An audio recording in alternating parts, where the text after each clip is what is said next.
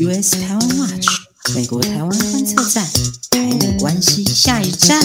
新闻加料，评论加辣，欢迎收听观测站底加辣。欢迎收看第二十二集的观测站底加辣，我是可心，我是 Jerry。我们会来讨论台美关系跟国际动态，欢迎大家到我们的 Facebook 粉专 US 台湾 Watch 美国台湾观测站看我们的文章，搭配着我们今天讨论一起服用，也别忘了不订阅我们的观测站哦。大家好，我是香哥。这礼拜跟你见几面过来了。恁这礼拜刚有食好饱，穿好少，困了好。恁知影，阮用真轻松的态度来讲这种国国际大代志、台美关系、台美新闻，这种会到的，就定的。我已经，我已经用阮上轻松的方式，因为这对台湾就重要。所以讲，阮用阮呃上轻松的方式，让恁听起来较轻松，较无安尼。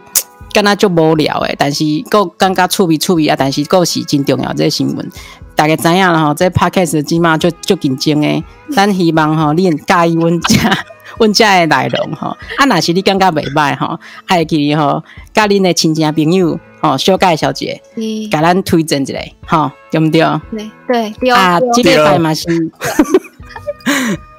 嘿啊，这礼拜嘛是就这新闻诶哦吼。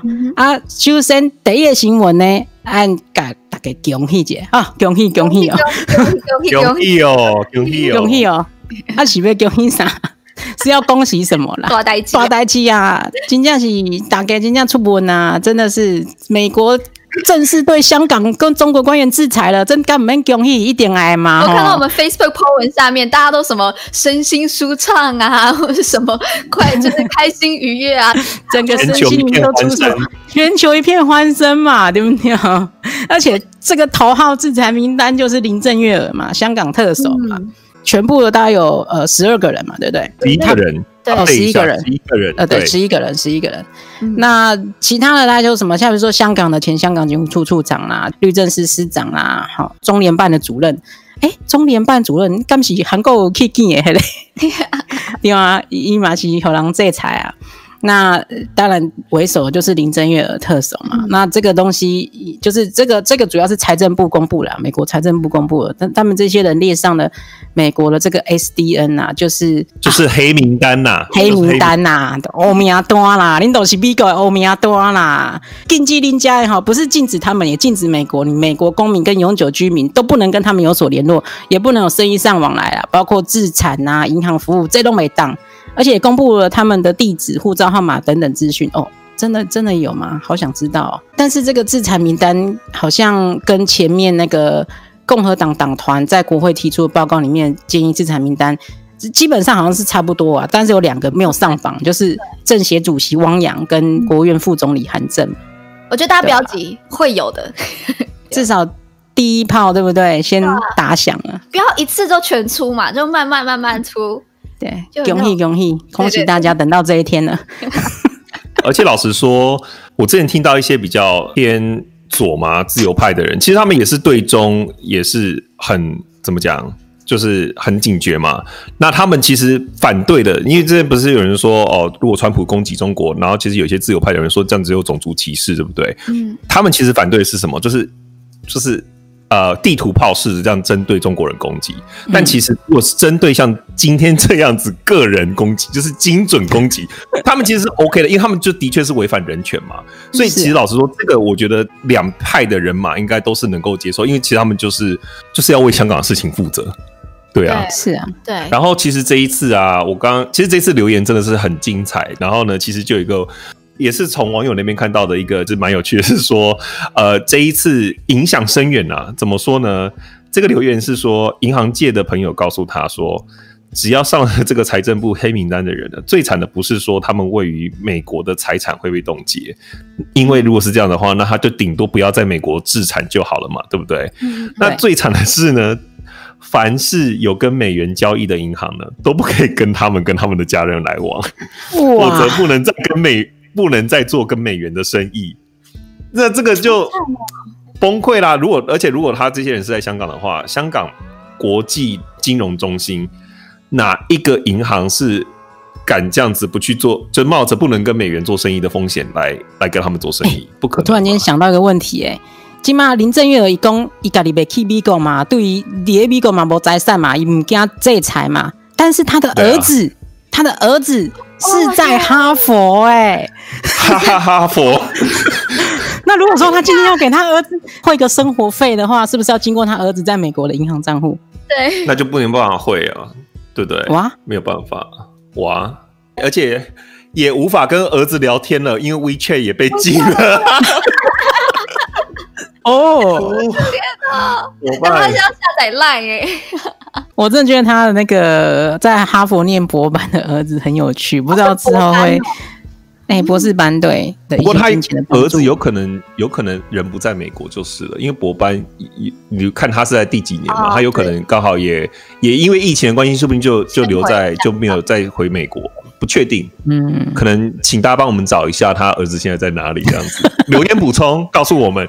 自以为林郑月娥他之前在用那个橡胶子弹去打人民的时候，他说不是说我真的很心痛，这些子民就像是我的孩子一样。我就想想，哇靠，你是会用用这种 橡胶子弹打你小孩是不是啊？就儿子就出来出面指认说，妈妈在家里真的是这样，有点想哭了。他真是躺着也中枪啊！就是好好念书，然后但他妈妈就对啊，躺着也中橡胶子弹，躺着也中橡胶子弹。好，那我们进入到第二个新闻嘛，是我们这周的最大的大事。我们的标题新闻就是 Bigo 哎，我不要讲台语，美国大代志，我来讲，我来讲，你讲，你讲，你讲，大代志，Bigo 的卫生部长要来台湾访问哦，先请假期。就大代志，一九七九年以来断交以来访问层级最高的美国的现任的内阁官员，对美国的卫福部长艾萨 Azer 即将访台。哎，其实我们这时候播出的时候，他应该已经在台湾了。我们这集播出的是吗？对，有听说他是星期天到，哦，邀请他来听啊。要请他来录一集吗？可是阿中部长说他是那个外交泡泡，哎，外交泡泡就是他全程都是被保护的，就是他就是一个你知道胶囊式旅行，因为他不能跟一般的台湾民众 contact 嘛，对啊。其实好多人就问说，那到底 Azer 过来要不要防疫十四天？隔离？对啊，然后很多人都说什么他没有隔离就很坏，但是其实我就 Jerry 之前就讲，就外交人员本来就是这本来就是给外交人员的特权啊，对啊。外交人员本来做什么事情都有特权，他连就是机场入关都有特权，这就是他连护照都不一样了。外交就是特权跟礼遇，对，就是这样子。他连那个车牌都不一样了，所以外交人员还可以免税。在美国的话，是外交人员的话，他们有一个国务院发的卡去消费的话，他就出示这张卡就可以免税。嗯嗯，我是觉得就是基本上就是互信原则嘛。特权嘛，基本上互信原则嘛，他们就是会有那个报告嘛，对不对？然后到机场是裁剪嘛，反正前置作业应该都算是还蛮充足的嘛。你在呃，在美国这边会出出报告嘛，然后在台湾到台湾可能也会有检疫嘛。但是你说隔离十四天，问题是这 他们也就来那几天，然后你先隔离十四天，那鞋冲哪啦？那你说好，你说给外交人员的礼遇跟特权是造成防疫漏洞，那你这样讲的话，那你护照也不一样啊，那是不是造成移民的漏洞？你不应该用不特别的护照啊，你不应该走特别的通关啊，不然会造成移民的漏洞、欸。哎，嗯，对啊，而且老实说，我是真的，我已经身在疫区麻木了，我会觉得这是我自己个人看法。我的意思是说，美国看台湾就已经觉得台湾就已经是一个圣土了。就不需要都大惊小怪，就是你们就是讨论那种个案，然后我们这边是每天就是几千人在那边，然后我已经觉得，哎，我们都已经要习以为常了。但但但小心一点是好事，只是说他们已经有都有做相相对应的处置了嘛，就是事前都有裁剪啊。那我觉得，对啊，外交人员你总不能这样待十四天，那十四天要干嘛？他在台湾要干嘛？对，录 podcast，对啊，来来跟我们录 podcast，采访他一下这样子。对，就其实就除了大家担心 Azer 身上的病毒以外，然后其实还有一个东西是大家很担心的，啊，就是 Azer 其实他的名声在美国的名声没有到很好。Jerry 现在就是在全球最大疫区嘛，那很多人把就是美国落成就是最大溢出的这个问题。除了去把矛头指向川普以外，第二个算是最他们会觉得罪魁祸首也算是 Azer 啦。就是因为他的他是卫福部部长嘛，那你看我们台湾的卫福部部长就防疫的很好，大家都觉得哇，卫福部长就是赞。但是呢，Azar 当然就是没有做好防疫啊。那而且他那个时候他的卫福部在一开始防疫的最一开始是最重要的事情嘛，那他把官方的那个检测试剂搞砸了，然后。又禁止民间的公司跟医院去使用他们自己开发的试剂，所以他在最一开始的时候，就是防堵疫情最宝贵的时间的时候，他检测能量，我们之前 podcast 有讲到，美国检测能量很低很低，那时候接近于零，然后就连就是中国啊或其他国家都已经检测数量有达到万笔以上的，美国基本还不到五百人那种的，还有韩国啊，那个时候也是大家都觉得，哎、哦，韩国很快就冲起来了，而且而且还有个争议啦，就是你看。我们的阿中部长他，他他是我记得他是牙医出身的，他是牙医对。对，但是 Azar 他是卫福部长，他不是医生出身的，他不止就他没有医学背景就算了，他被任命的时候就发现他是制药大厂的一个主管跟游说客，这个就是完完全全的，就是就会有官商勾结的疑虑在，因为美国的药厂就是好、嗯，这个要讲到美国真的，但但是美国的药厂是很可怕的一个。大的集团，如果如果你在美国看电视，因为我自己是没有在看那种有线电视，然后我自己的 YouTube 也有付钱，所以我都不会看到广告。但是如果你是看那种有线电视，你几乎一节广告就太常看到药厂的广告了。就是如果你在美国住过，你就知道那个药厂广告通常也都很长，然后他们都会拍的就是非常就是很享受生活的感觉。就是他就是说，哦，你吃的这个药啊，你就是可以，你知道，你可以上瑜伽课啊，你就捏陶土啊，你的就可以，你的你的生活就多彩多姿嘛。然后那种广告都很长，对不对？对。哎、欸，他们药厂真的砸很多钱在做广告，而且他们也是在就是有一段一直在游说官员，所以其实人民并不是很喜欢药厂的这些人。然后所以就有我自自己啦，就有。看到一些台湾的文章，就有人就说 Azar 来访台呀、对台湾不是一个什么好消息，还可能会贬低台湾人在美国大众心中的形象，然后更不要说这个是一个外交突破，对我们根本不是一件好事。关于这个论点呢，怎么样？你想说什么？好好讲 啊，好好讲一下。好，我觉得确实啦，就我觉得要小心使用“外交突破”这个名词，但我觉得。以 Azar 虽然他是有很多争议性的，但是就官员层级来讲，这这确实是一个美台美关系的进展啊！就是对啊，这边稍微补充一下好了，因为大之前有一些呃那个官员来过嘛，上次呃上一次是二零一四年环保署长来嘛，然后再上一次是两千年的时候，克林顿派出交通部长来嘛，访问刚就任的那个陈水扁总统嘛。但是为什么我们说他是层级最高呢？你看，譬如说。同样是交通部长跟卫副部长，因为美国有一个所谓的继任的顺序，就是说，如果你总统今天出事情的时候，那当然是副总统继位嘛。那但是如果是副总统出事情的时候呢，下一个是谁？就是参参议院呃众众议院的议长，众议院的议长嘛。阿嬷 Pelosi 继位，Pelosi 嘛，他就第三顺位嘛。那所以就这样一路排下来啊。那一路排下来，他的顺位，我记得呃，卫福部长是第十四，然后交通部呃，sorry，卫福部长是第十二吧，然后交通部长第十四，反正就是有差啦，就是交通部长还是在比较，运输部长还是在比较后面的。所以说，虽然都是同样那个都是部长层级，但是因为在继任顺序上面，从继任顺序上来看的话，他还是目前来台湾的。那个官员里面是最高的，就是 ranking、嗯、那个 ranking 是最高的，而且他是现任的官员，就是他是现任内阁。我觉得光是这件事情，我就觉得我就是想要说他就是外交突破，怎么样？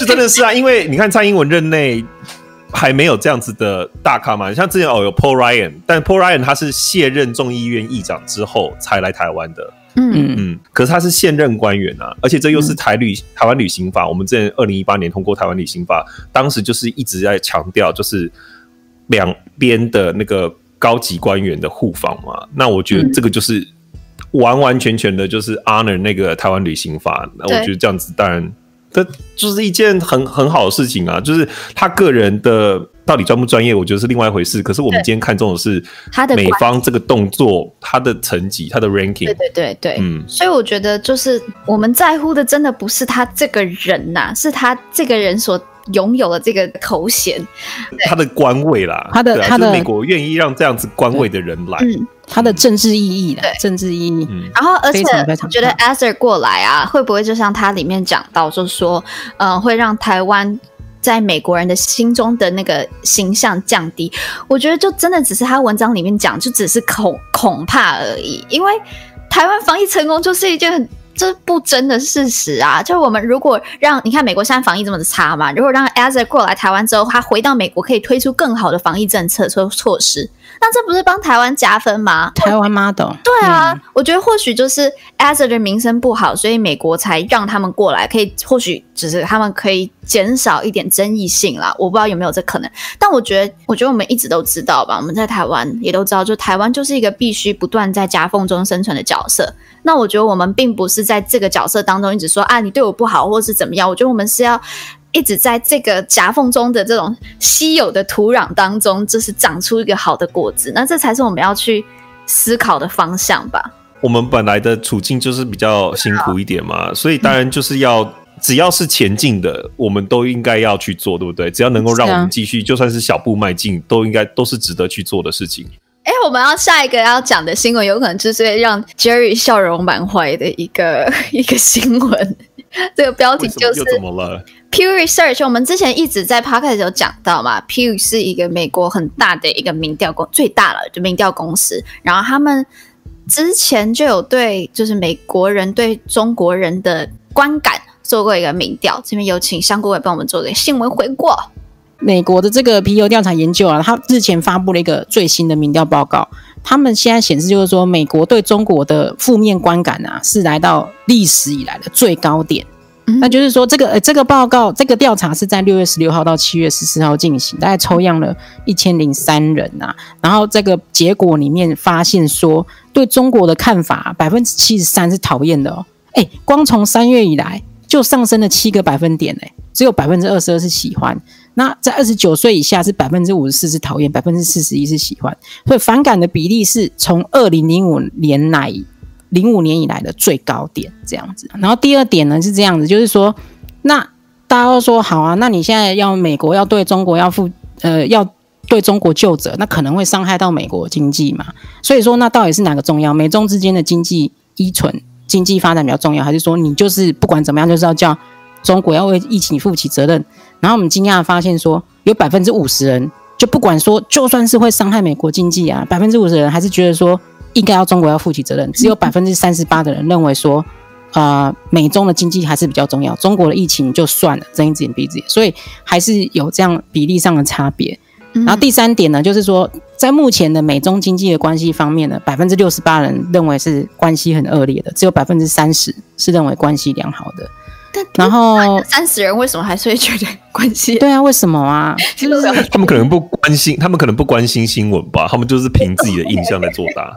这个实在是要好好跟他们好好的教育教育一下，叫他们叫他听我们的 podcast。对，好啦，那其实这篇这篇 peer Research 的报告好，我记得好几页哦，还有五六七页的样子。所以其实我们我们的。文章也没有把全没办法把全部写完，还有七页我们没办法写完。然后，但我在里面有看到几个我觉得很有趣的发现。如果把这些受访者用年龄去划分的话，哎，我让你们猜好，你们觉得老年的话是五十岁以上，中年的话到三十到四十九，然后三十岁以下是年轻人。那你们觉得老老年人、中年人跟年轻人谁最嗯对中国最反？最反对，然后哪一个族群对中国是最亲近的？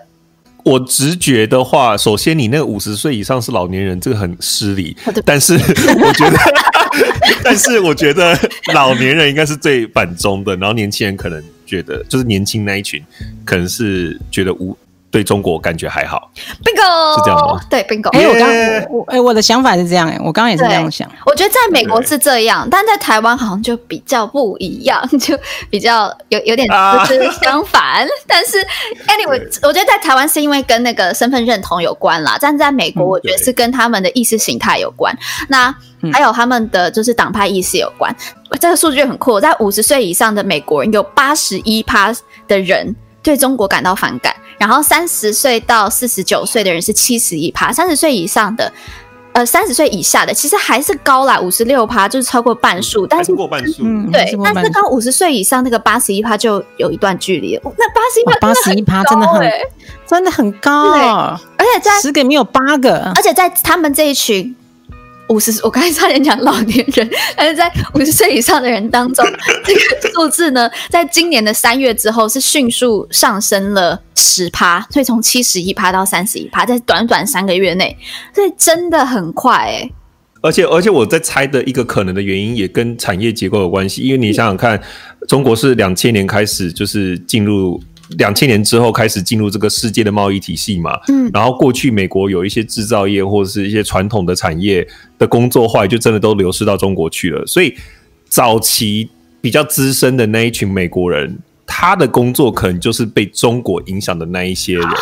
哦，所以他们就会觉得说，他们就真的可以能够 echo 川普讲的东西，就是对。中国把我们的工作抢走，因为早期的确他们的形态嘛。真的是这样子，对，我来猜啊。我觉得这个绝对有。然后我个人觉得，然后但是我自己家里面也有一个老人，我爸啦。然后 他六三啦，就是蛮老。然后他他也是在美国长大，然后他就是也是最近期就迅速开始对中反感。原因是因为我觉得是很大原因是因为他在他年轻的时候，当时是雷根，就他他最喜欢的总统就是雷根总统。除了他长得很帅以外，我爸的讲讲法是因为他觉得雷根当时雷根实施的是新自由主义嘛，就是把就是把所有的国营企业全部私有化，然后就是开放市场这种的，所以他小政府对小政府，嗯、他一小政府之后，美国的美国当时的 GDP 是一直往上冲嘛，经济就很好，所以我爸就一直觉得政府就是要少共，哎，他那个时候又接就是。就觉得共产主义是不好的，就是他一一直以来的意识形态，就觉得共产是不好的。所以现在又看到中国有一些这种偷窃技术啊，或者这种行为发生的时候，他马上就是第一个跳出来说：“你看吧，就是这个样子，我早就知道了。”对，好，家里长辈的那个的反应，就是家里长辈常常都是这样子。对，是跟你讲就是这样，讲吧。你看，听听听爸爸的话，听老人家的话就对了。对，在这边也跟爸爸说一下，父亲节快乐。好，哎、欸，对，父亲节快乐。对，哎、欸，你是不是你是哎、欸，你这是转场王哎、欸，你这哎哎哇！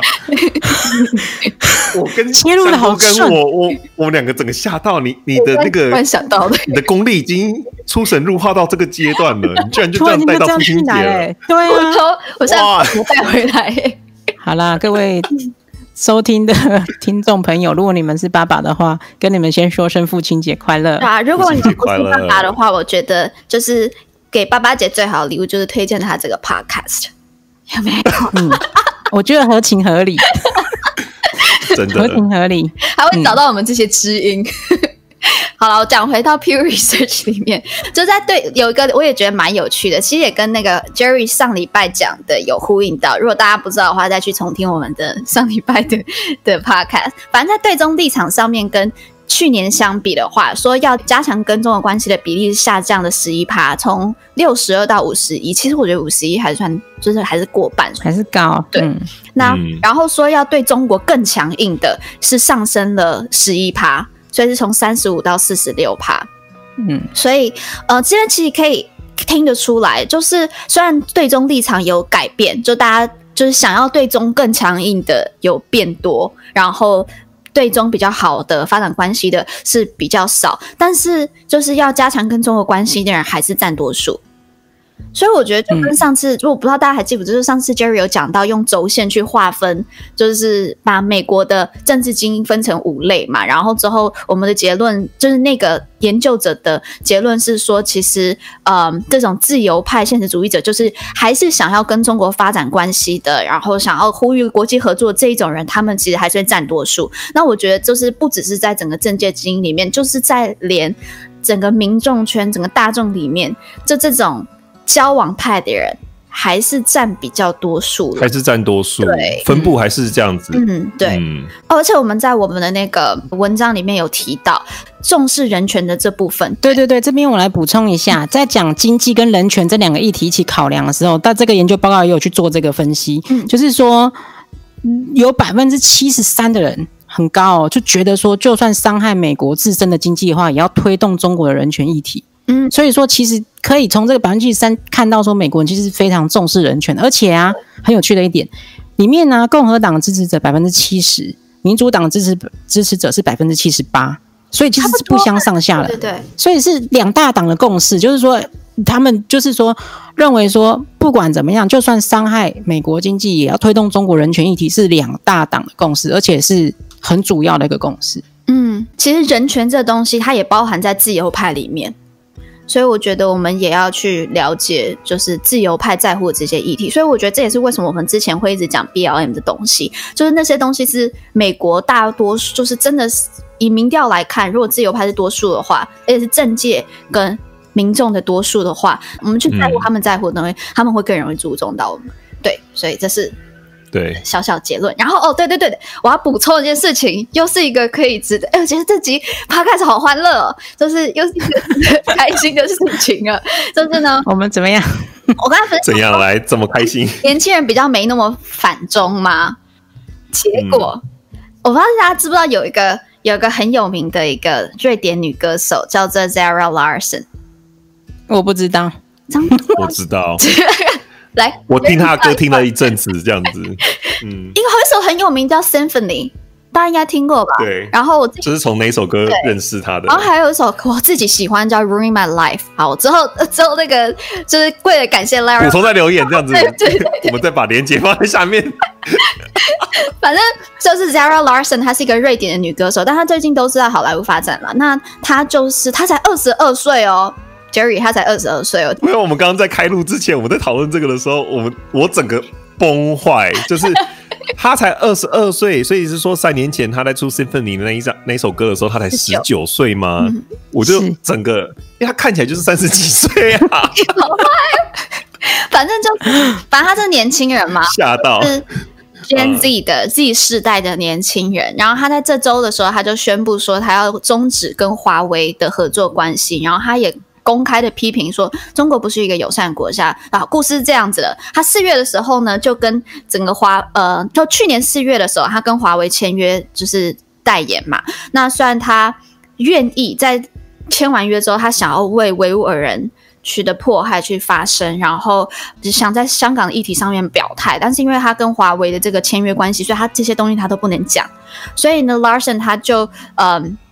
他之后，他就被瑞典的一个反对派温和党的反对一个政治人物啦，他的名叫艾克艾克布拉德。这个人呢，他就到媒体上面批评 Larson，他说你是任中国差差遣的人。然后 Larson 被批评完之后，我觉得他自己当然也有做一些反思，然后有去了解一下状况，然后他就宣布他要终止跟华为的合作。我觉得很猛哎、欸，我觉得很了不起耶、因为他。年纪轻轻，然后因为当然就是后来也是被，因为你刚刚说有被人家批评嘛，但是在被批评之后，他愿意采取一个积极的态度，对，去面对这件事情。嗯，因为我们我们哈我们要反思嘛，我们要回头看我们 台湾的艺人嘛，反反观，反观，反观魂，一直反观，就是不用反观，还是不要反观好了。对啊，反观会心痛。我们讲那么久，还不是很多人就觉得啊，不要。不要混在一起讲，政治归政治，音乐归音乐，嗯、或是艺术归艺术，领高归领高，解你归解你，再这样归下去也不是办法，好烦。对啊，啊，反正我就我觉得台湾就是有些艺人没有那样子的勇气。嗯，那我觉得就是好好鼓励 Zara Larsson，把他的音乐听起来，把他的流量冲上去，然后听爆，嗯、听爆，然后他就就让他的那个 Instagram 追踪量突然暴增，一就是一个 million 是多少？十万。然后他发现怎么一 million 是一百万，百万，一百万呐、啊！数学太差，英文太差。然后反正他就发现一百万下来之后，他直接去划那个全部都中文名字，就让他知道是谁在支持他啦。然后他就以为是中国人，分不清楚。没有，就在跟他说我们是台湾人，来自台湾的或是香港的来支持他。好，好啊，推起来，推起来，来推起来，然后再来一个新闻。其实这个也对啊，这是新闻，但我们这边就快速给大家呼吁一个活动，这边有请香菇。对，这其实比较像是活动啦，宣导。对，宣导，告诉大家有这个活动哦。对啦，其实这个比较算是一个活动啦，不太算是一个新闻。就是说，我们的蔡总统跟我们的萧美琴萧大使萧大使要跟美国的智库对谈。然后呢，嗯，在下周三东岸时间早上九点，啊、算了算了，直接讲台湾时间呐，这穷麻烦呐。恁 台湾的时间哈，好嘞拜三哈，按时高点，下礼拜三八月十二号晚上九点，赶快设设定一下提醒。蔡总统跟那个新任的驻美战猫萧美琴大使要跟美国的智库呢做那个视讯的对谈。那这次的这次的智库呃参与者很有趣哦，他有来自哈德逊研究所的那个呃罗普西，跟来自美国进步中心的嗯呃梅格沙曼。那这两个人刚好分别属于就是所谓的自由派跟保守派两个光谱的两端。所以哈德逊研究所是这边是比较偏保守派的，那、美国进步中心是比较偏自由派的两个人，嗯、然后跟我们的呃总统跟萧大使对谈，所以说这个应该会擦出某一些火花啦，对啊。而且我觉得蛮有趣的是，如果大家呃可以稍微补充一下，就是来自这个美国进步中心的梅格沙曼，因为他是奥巴马时期的呃。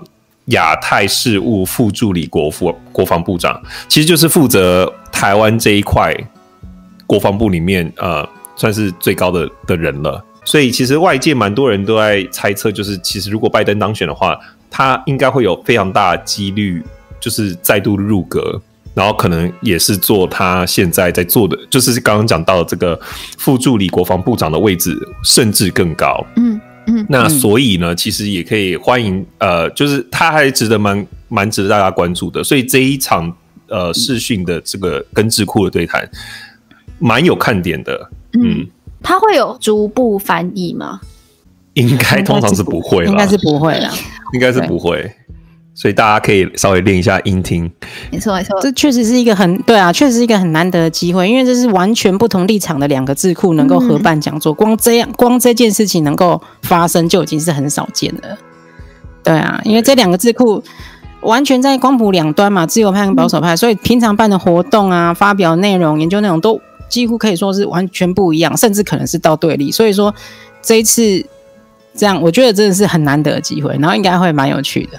对，就是他们愿意为了台湾这个主题一起合办这个座谈，就代表说他们台湾的议题其实是受到自由跟保守派的重视。对，嗯，对，我觉得就跟我们以前一直呼吁的一样啊，就是我们要、嗯、我们一直在做的事情，就是我们要得到这两党跨党派，而且是跨意识形态光谱的支持。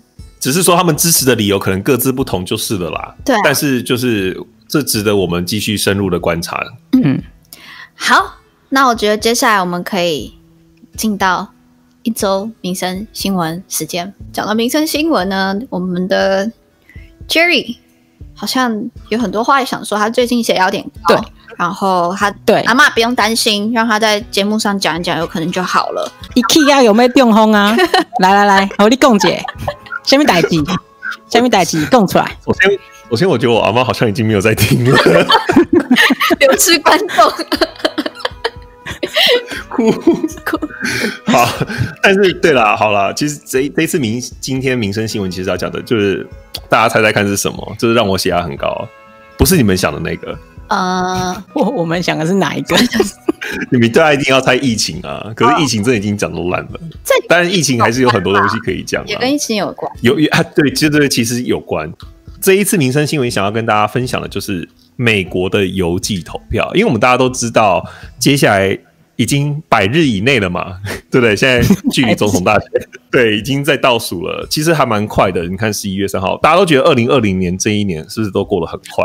就咻一下就觉得，哎、欸，对，现在已经八月了。然后，嗯、对啊，大家都不知道整个夏天就不见了。所以那好，投票的话，但是我们都知道嘛，美国现在还是在水深火热之中嘛，就是疫情其实根本就是从来都没有从第一波退去，都还在第一波。那到底该该怎么个投票法，其实是一个一个大问题。嗯嗯，因为首先呢，就是我们知道，呃，投票你要去投票处嘛，像台湾的投票经验就是大家去投票处投票。可是，在美国很多投票处的那种，你需要当地的，你需要有人员嘛？对，投票处要有人负责一些选务啊。那通常在美国，这些选务人员都是通常都是年纪大的长者担任，通常可能退休啦或者什么的，他们就去打打工，因为那个都是有钱可以拿的。那但是因为今年疫情的关系。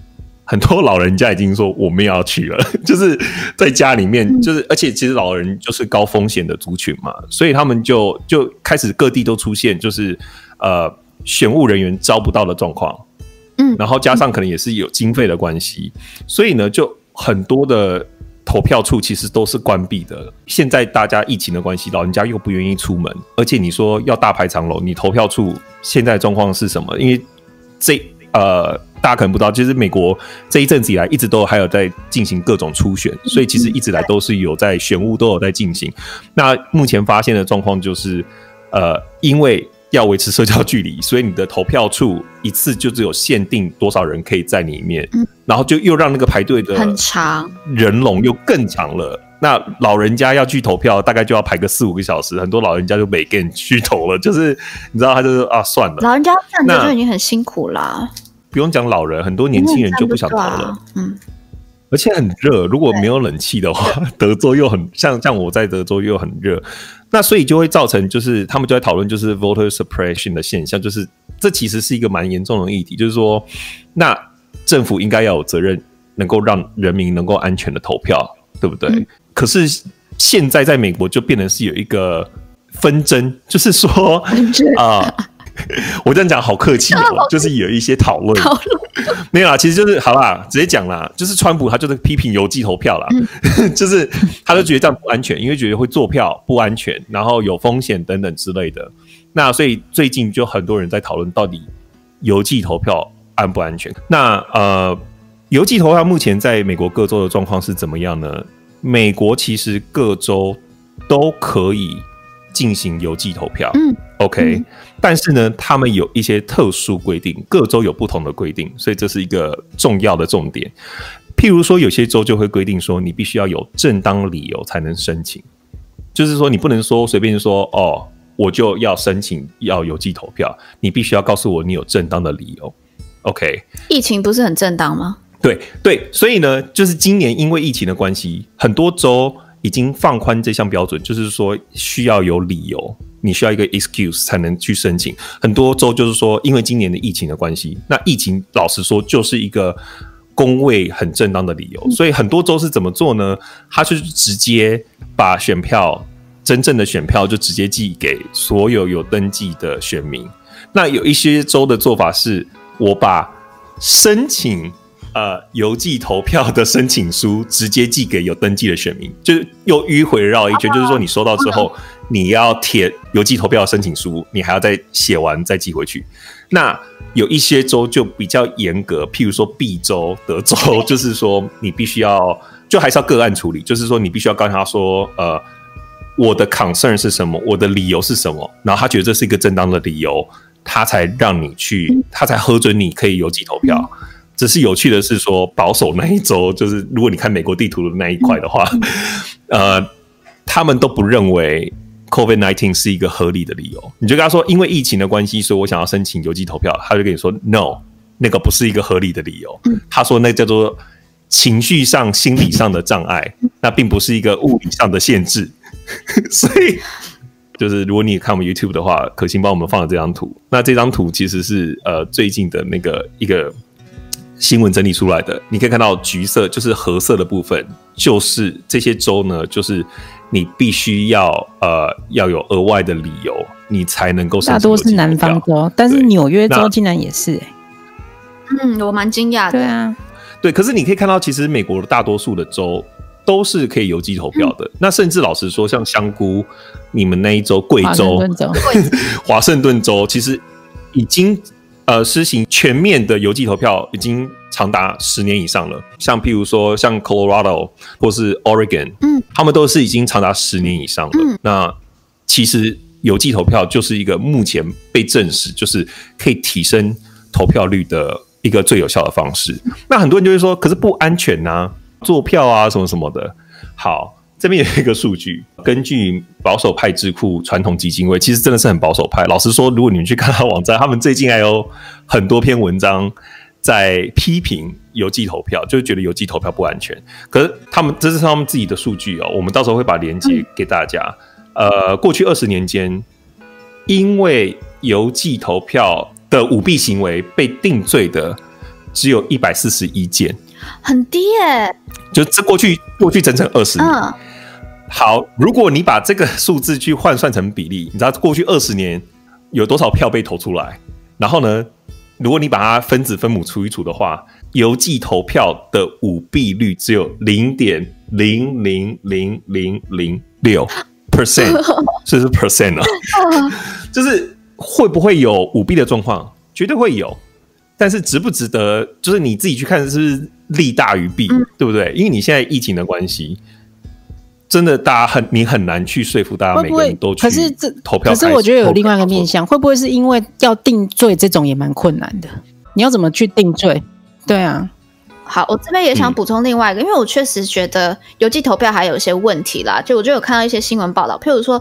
我是没有看过邮寄投票本身的那个选票，但然后而且就像刚才 Jerry 讲的，有些是你要先申请，然后或者他直接是给你选票。但很多人就会说，譬如说有人忘了签名，或是有人盖章盖错，就至少你进到那个投票所里面，他会再一次跟你讲啊，你要怎么投，这是再一次的保障。对对对对对。但是你寄到邮，你知道有时候你给人家一个纸本，教人家怎么做，或者是你之前做了一大堆宣传。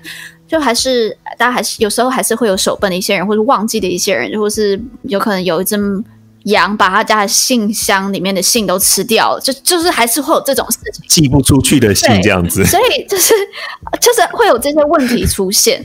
那对，所以其实之前就川普他就有说很很反对邮寄投票，我觉得确实邮寄投票可能会有一些问题，但是呢，就很多人也讲就说，因为大家都知道民主党。的投票率比较低，民主党的支持者大部分比较年轻，那年轻人他们投票率比较低，所以降低了投票成本之后，就提高了民主党的胜率。所以这个就是很多人讲说是因为这个原因，所以川普他非常反对邮寄投票。但是呢，我自己找到了一个 Five Thirty Eight 的一个一个调查，他们发现其实从过去的历史记录当中，我们会发现。邮寄投票并不会帮助特定一个党派，反而是两个党派都帮助，因为它就是提升投票率嘛。它确实帮助到那些你比较年轻的民主党支持者去投票，但它同时你不要忘了，比虽然共和党比较多是老年支持人，老年支持者很多人他们想要出去投票更方便，对他们对啊。对更方便，因为他们平常有可能就今天有可能，对他们可能就是行动不良或者是不舒服，对，或是没办法在艳阳下太久排队排太久。所以这两种人都需要提高投票，他们也都是选民。那所以其实他并没有不会特定支持哪一边啦，对。所以啊，但我自己看到就是邮寄投票，自己比较担心的并不是邮寄投票本身这件事情，我比较担心是因为很多专家说，就是邮寄投票在美全美国实行的话，很有可能会发生一件事情是十一月三号的时候，我们不会看到谁当选。那就会，因为他还在开票当中，他就会变开票程序要更久。那他没有办法在一天内把它开票完。那这样子的话，有可能，有可能过了午夜的时候，川普就会自行宣布当选，或是其中或者拜登自行宣布当选。那这就会造成很大很大的一个，这会很大的对立。然后，而且川普现在就一直说，邮寄投票都是。都是假的嘛？就有个专家他就讲到说，他其实担心的是多少人相信了。就像我有点想到之前就是二零台湾今年的大选的时候，不是某一个候选人一直说民调都是假的，东西 gay，就是就如果很少人相信就算了，但是如果全部的人都不相信投票，不相信这个投票出来的结果的时候，这个是对美国的两党对立，还有对美国整个社会氛围造成很大很大的伤害。哎。对，我可以这边总结一下刚刚可心讲的几个观察。嗯、其实对于邮寄投票的呃利跟弊，其实都是有的。所以其实真的到最后，真的是你要去衡量利与弊。那只是说，目前大家看到的状况是说，我们都已经知道，因为疫情的影响，很多呃投开票所都关了，就是你势必一定会有大排长龙的状况，对不对？那的确，刚刚有甚至邮寄投票还有另外问题是什么？我们都知道美国的邮局非常的烂，很慢。我这边要直接骂 USPS 就是很烂，就是烂，他们又 understand。你知道这个等于是说，他们寄东西，你到时候不管是寄给你，或是你寄完以后要让他们送达，这个东西一定到时候那个速度一定又是更慢，一定会被 delay。你甚至到了十一月三号，如果你没有提前寄出去的话，他可能会 十一月五号才寄到，或是更晚之后才寄到，所以这都是问题。只是说，目前大家在乎的是说，各州的政府有没有下定决心想要解决各州当地的选务问题，确保大家都能够好好的投到票。就是说，你可以 either 说，好，我真的不相信邮寄投票，可是那我想办法解决就是投票所不够的问题，嗯、对不对？就是你要让大家都能够投票到，我觉得这是最重要的一个精神。对，对，然后最后可心刚刚说的，其实已经非常多的专家现在有点像是打预防针的概念，就是告诉大家说，以往期待就是十一月三号晚上可以跟着那个 live 转播，然后就是知道谁可以当选总统这件事情，可能不存在了。对，你可能会是要拖到一个礼拜或是两个礼拜，等票全部都进来之后，你才能够正确的说到底谁是总统。那可是川普已经直接放话，他就说，他就认为说，一定要知道总统就是应该要在当天晚上宣布，所以也有很多人认为说，他这也是在帮他打预防针，就是如果他当天晚上，他只要发现他好像有机会胜出，他可能就自行宣布当选，但是实际上票还在陆续进来当中，那这个就是会造成整个社会的动荡跟冲突，嗯、我觉得。那个冲突的程度可能会不亚于 BLM，同意。而且我觉得 BLM 的怒气也会延伸到那个时候，会直接就会直接到年底大爆发，然后大家又没有办法好好过圣诞节，然后因为疫情的关系，然后投票又出这样的状况，我跟你讲，到时候就是民怨大集结。所以为什么我会觉得今天这一集很蛮适合稍微讲一下这个邮寄投票，就是因为这件事情最近在美国算是被讨论的还蛮热烈的。对，刚刚讲了这么多美国的东西。我们今天帮大家准备了一个 special 的，如果你今天听到这边听到现在，真的是很不容易。我跟你讲，继上次我们 call out 广受好评之后，我们决定再来一次 call out，但不见得每次都会有，这是以后看机会。好，那我我真的觉得我们的观众真的是很幸运，就是我们这一周我们刚才在聊的是美国的邮寄投票嘛，那我们的观众就有在 Instagram 上面问我们说，美国呃。那台湾有没有可能有邮寄投票这个东西？那我不知道大家知不知道有台湾有个团体，是他们不断的为我们台湾的民主的品质，然后监督我们台湾的国会很重要的一个团体，叫做公民监督国会联盟，简称公都盟。那我们今天呢，我真的觉得我们超猛的，我们就邀请到了公都盟的副执行长田君阳到我们的观测站底下来，然后我们就对啊，就直接问他。Hello，大家好，欢迎大家好，我是东都盟的副执行长田君阳，大家好。我们想要问说，邮寄投票台湾有没有啊？呃，其实台湾呢、啊，在讨论邮寄投票这件事情，其实台湾是目前是没有的。那我们台湾目前呃政策方向比较有在聊的，大概就是叫不在籍投票。那不在籍投票其实有很多内涵啦，就是其实有包含呃刚刚你们讲的邮寄投票，或者是电子投票。那这个事情是改变投票的方式嘛？可能用寄信的，那有可能用呃用用电子的方式，像台湾最近不是呃口罩地图嘛，然后大家用自然人凭证去预购口罩。那或许未来在电子投票这件事情上面，也可以按照这样的方式去执行。那这个是呃改变投票方式的一种。那另外一种其实是不在籍投票也有分，例如说呃开设特别的投票所，例如说像受啊受刑人也好啊，或者是有一些呃。你比较年长的长辈，他可能是在长照中心，那他没办法去投票所，所以会开设一些特别的投开票所。嗯，那还有一部分是提早投票，或者是代理投票。那这其实都是很广义的不在籍投票的范畴。那其实台湾真正有在讨论的大概就两种，第一种就是刚刚你们讲的啊、呃，所谓的通讯投票，就是呃用邮寄的方式。那呃另外一种就是。异地投票就是最常讲的叫做移转投票，它就是说我今天可能北漂啊、南漂啊，或者东西南北漂，离岛的朋友，或者是在台北工作或者在呃不是自己户籍地工作的人，他可以在自己的工作场所啊、呃、申请，然后在那个地区投票。那台湾比较常见的有共识的其实是这一块。嗯，我这个让我想起来，就是今年初在总统大选的时候，因为那时候大家都在美国嘛，然后。那时候大家就一直在说啊，我们要一起回台湾投票。那我就在想说，有没有可能之后，有可能我们在美国，我们不需要特别回来，因为说真的，回来的成本蛮高的。那如果有些留学生就穷了点，或是突然有一些事离不开的话，就真的没有办法回去投票，没有办法尽到这个公民的责任。那我觉得这也是未来。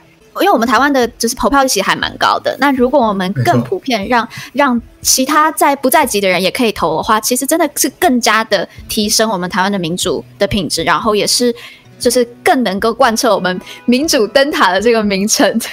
那我们来讲一下第二个问题，就是那邮寄投票在台湾的挑战是什么啊？谢谢你的提问。其实这个重点就在于说哈。呃，我们其实目前的现况就是说，我们当在讨论邮寄投票的时候，我们就会面临到一个叫做政策上的选择的考验。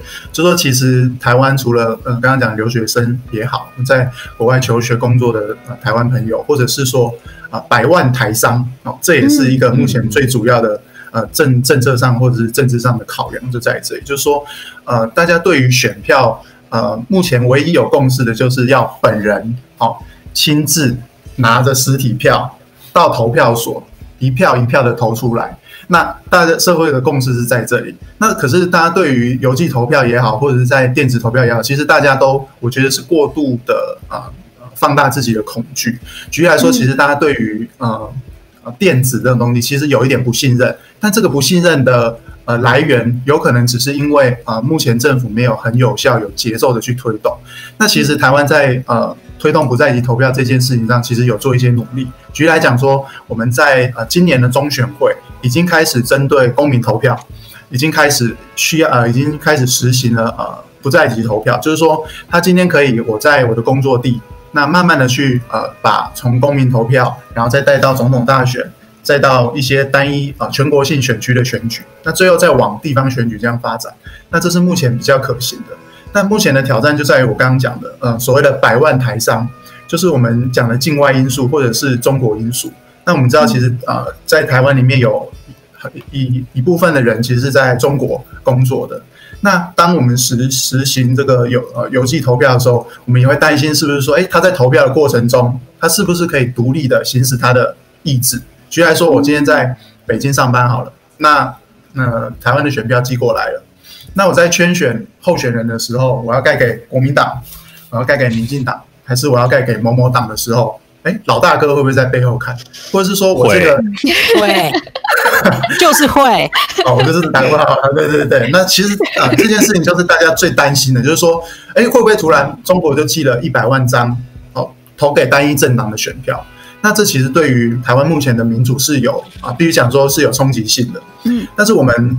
或许可以用渐进式的方式，那看看能不能，例如说像台商也好，它可以就近在金门、马祖、离岛地区，或者是用什么样的方啊安排的形式去解决这个问题。那我再回头来看一件事情，就是说，到底目前的挑战是技术层次的，还是是信任、是政治层次的？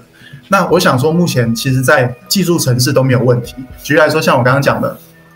呃，通讯投票或者是电子投票，像这一次呃，其实很多律呃律律师公会的选举也好，或者是民间团体的选举也好，其实很早就在使用呃用邮寄投票的方式，其实民间都已经很热络的在使用。那我刚刚讲的电子投票，其实像我们台湾有股票嘛，那最近其实啊、呃、大盘也看涨，那涨到一万三千多点，那其实很多外资在行使它的投票权的时候，它也是用电子投票，所以其实在技术这个层次。嗯呃，是完全没有问题的。嗯，那现在要回头解决了。可是我有个问题，就是说，你刚刚说技术层次是指投票技术，那如果开票会不会也有办法在同一天开票完成？对，这个就是目前呃我们在立法院最常被讨论的，就是说，呃，大家觉得在开票也好，或者是在呃唱票领票这个过程当中，可能没办法一次负荷这么大的呃。能量去把可能就是，例如说我们今天总统大选几乎都是早早上投完，下午投完，晚上结果就出来了。嗯、对对对。那当今天的开票结果势必会延长，就是用合理的推断，呃，例如说选呃选票的计票也好，或者是程序也好，势必会延长，可能到两天，可能到三天，或者是一周。那在这个过程中，其实啊、呃，每增加一天，它的大家对于民主这个机制的信任感，它其实会慢慢的呃受到挑战。例如说，哎，啊、呃，大家也会呃去担心啊，或是如何如何的。那我觉得这就是目前现阶现啊、现阶段技术上面可能会碰到的，就是说，呃，在工具上没有问题，但是在短时间大量的这个选票进来之后，有没有办法呃去负荷、去去去消化？这是我们面临最大的挑战之一。所以这样听起来，感觉好像说，其实技术上有挑战，但是其实最大的挑战应该是人民的信任，就是就是大家还是习惯那种一票一票投进来，包括开票也是一样嘛，就是选票我要看，你看我要看票，对，我要一票一票看到那个名字出来，这样才是因为。台湾过去就是有一些不好的经验嘛，对，没错，那个香菇以前也有提过，对不对？就是突然间就停电啊，突然间就黑掉，对。对啊，所以我觉得可能有那样子的阴影在。老实讲，我们的政治环境是非常的特殊，像我刚刚讲的所谓的邮寄投票，所谓的老大哥哦，那这件事情其实就是啊、呃，好像没有办呃那么办呃法。把事情看得这么简单，但是我觉得其实现在还是有规划的在走哦。其实我刚刚讲的公投，在二零二一年，其实中选会已经公布了，就是说呃有公民投票的不在籍法。那这个法规其实就是呃目前台湾的政策是公投先行，然后再来是中呃选人的，先选事情的解决技术层面。嗯、那移转投票没问题，然后通讯投票没问题的话，那就会进到选人。那其实现在立法院有两个版本。那两个版本主要都是国民党的朋友提出，一个是林维洲，一个是呃温玉霞。那林维洲的版本呃就就呃我就稍微简单讲一下，他的版本其实是针对不在籍投票，就是讲的异地投票，就北漂南漂的朋友可以在自己的工作地投票，然后还有提早投票，例如像军警哦，或者是我们所谓的记者，他其实在总统大选那段期间，他根本没有时间哦去行使他的投票权。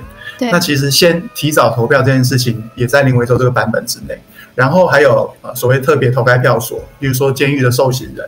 那我刚刚讲的这一些，在台湾其实都没有哦，就是台湾目前现行的法规只有一种人哦可以呃异异地投票，就是选务人员。嗯嗯，那哦，选务人员可以啊、呃，在现有的架构下是可以的，但是包含我刚刚讲的军警，包含我刚刚讲的受刑人。包含我刚刚讲的啊，所谓的北漂南漂的朋友，其实都没有办法在现行的制度下面行使他的投票权，或者是说，即便能行使，他也是必须付出非常高的成本。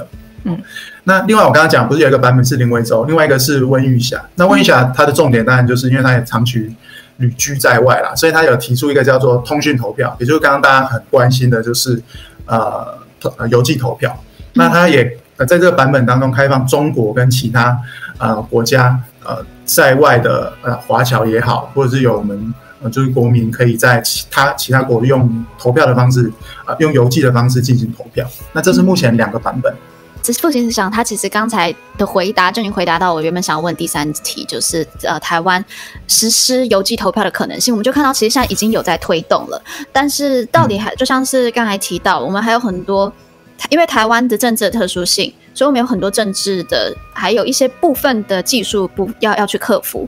那我觉得这都是人民要继续要关注。那我想最后问一个额外的问题是：如果我们想要关注这类的议题，我们像二零二零下一次的投票，二零二四总统大选啦。如果我们希望推动这个，嗯、或者是我们人民去关心这个，我们要去，我们可以用怎么样的方法去关心，或者是我们要在在哪里去关注这样子的议题？其实这个不在籍投票的推动，它最主要有两大层次可以施力，可以啊予以关心。就是第一个就是法规，刚刚讲的那两个版本，那其实都是在野党提出。那这我就稍微稍微再多聊一点，就是牵扯到蓝绿之间的爱恨情仇了。那所谓蓝绿之间的爱恨情仇很简单，就是其实啊不在籍投票过往是在二零一五年就有在立法院进行讨论的，但那时候其实呃我的解读是那时候的政治因素。啊，超过了我们这个我们今天讨论就是技术问题，超过了呃民民主大家可以行使投票权的议题。那为什么会说政治议题凌驾在这之上？是因为当时其实民进党想推十八岁啊投票，那国民党就提出不在籍投票作为啊，例如说交换或者是拉拔的筹码。就是在这一次的呃推动之上，我们也有很可能在重蹈二零一五年的覆辙。就是说，其实啊、呃，我们大家可以看今年的台湾在修宪的讨论层次，大概十八岁投票应该是大家都有共识的。嗯，那呃，我们刚刚讲的那两个版本，其实就在这个脉络之下被提出来，其实就是复制当初二零一五年，呃，大家在讨论十八岁投票的时候，国民党就希望呃把不在籍投票纳入一并讨论。那我觉得这件事情它可以在呃立法院的修法过程，大家都可以呃去积极的推动。那现阶段有什么可以帮上忙呢？就是目前我们发现版本只有国民党。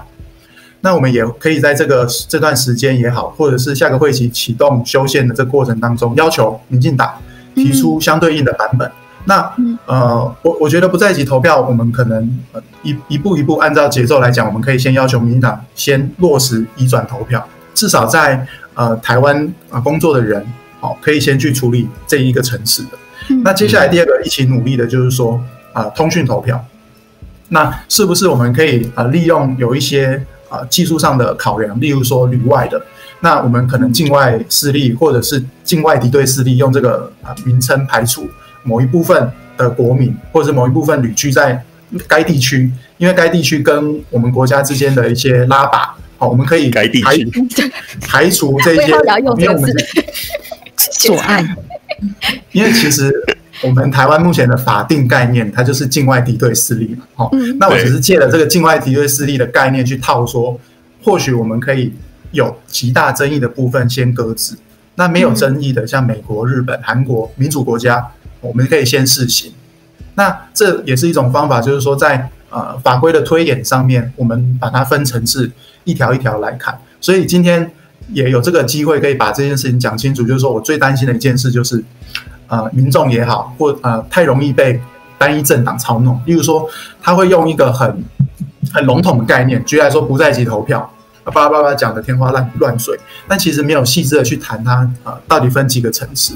那这很有可能就会被误导说，哎哎、嗯，那为什么哎怎么都不做啊？如何如何的？但其实我们细致的去看下去，我们可以发现，其实有在进步哦，就包含公投，包含有程序的，从总统大选试行。再到原住民选区，因为原住民是全国选区，一步一步推下来，那这样就有节奏的在政策上的推动，其实是更有帮助。那回头来讲说，我刚刚讲的法规面，大家可以关注。那法规推动之后，预算面的支持跟选务人员的补充，这是也都是在立法院啊、呃、会进行审查的。所以其实啊、呃，不在籍投票，简单来讲，它的决战点就是在立法院。那下个会期开议之后，这个都是啊、呃、我们很很有呃。可以花时间去关注的。嗯，我觉得今天啊，每次 call out 都学好多哎、欸。会不会以后大家就跟我们说，我不要讲了，都 call out 好了，我们都不要讲，不要听了。就是 call out 的来宾太专业。对啊，其实那个天赋执行长啊，是我们观测站 call out 单元出现之后第一个就是非观测站。在内的来宾、哦，就真的是 call out，因为我们这 call out，其实像方宇啊什么，其实也都是我们自己的小编，都是我们自己人。呃，不是 call in，是 call out。对对对，对，这次真的是 out，真的是 out，到到到外面，到外面的世界了。应该说突破内循环。对，好，我们真的很谢谢，就是呃，公都盟的副执行长来跟我们讲这些，我真的觉得这是我们需要。一直去关注的，然后我觉得也帮公都盟的 Facebook 追起来，这样你就可以不断的知道最新的监督国会或是监督我们整个民主体制的最新的消息。好，那就谢谢今天我们的观众陪我们到这么这么的久，很硬的新闻继续待下去。好，那我们就在下下一周的 Podcast 跟大家见面喽，谢谢大家，拜拜，谢谢大家，拜拜。拜拜。